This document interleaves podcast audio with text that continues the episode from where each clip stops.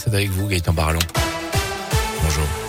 Bonjour Jérôme, bonjour à tous. À la une, ils ont finalement obtenu gain de cause. 72 ex-salariés de l'entreprise Chenet et Fils à Saint-Just-Malmont en Haute-Loire ont vu leur licenciement économique annulé. Décision du Conseil des prud'hommes du Puy-en-Velay qui estime que chacun de ces licenciements est sans cause réelle et sérieuse. Il dénonce notamment des manquements dans l'application des mesures de reclassement au sein de l'ex numéro 1 européen de la fabrication de rubans élastiques.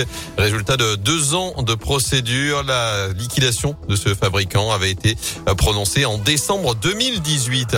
Un motard placé en garde à vue. Il est accusé d'avoir percuté volontairement un CRS pour échapper à un contrôle hier au marché euh, de Firmini. Sans casque, il a ensuite terminé sa course contre un, contre une voiture, puis après la fuite à pied, laissant sur place la moto trial et un sac avec du cannabis. Le motard connu de la justice, âgé d'une vingtaine d'années, a été arrêté dans l'après-midi. Son passager est toujours recherché.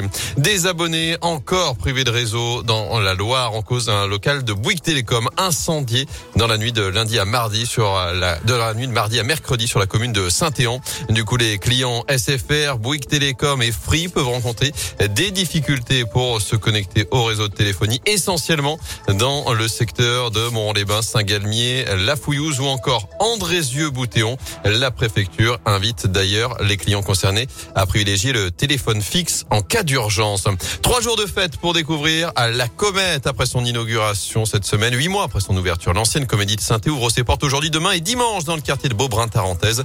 Au programme atelier, concerts, spectacles, expos et ballets sur ce site chargé de promouvoir l'émergence culturelle.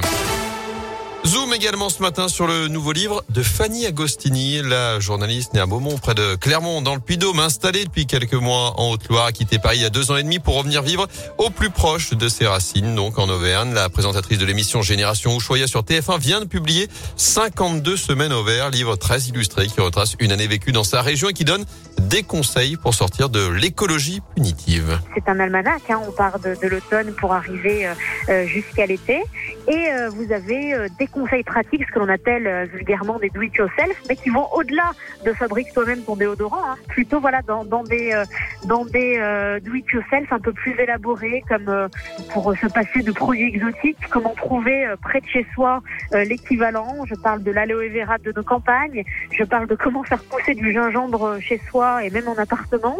C'est très varié, très riche, et, et, et l'idée étant d'apprendre et de surprendre. Un almanach parce qu'on ne change pas du jour au lendemain. Une année, c'est le temps qu'il faut pour évoluer.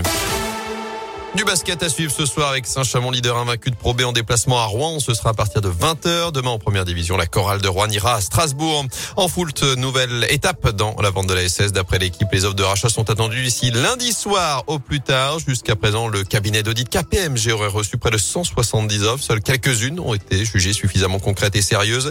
Elles seraient comprises entre 12 et 20 millions d'euros. Les Verts qui, je vous le rappelle, affronteront Clermont dimanche 15h à huis clos à Geoffroy Guichard.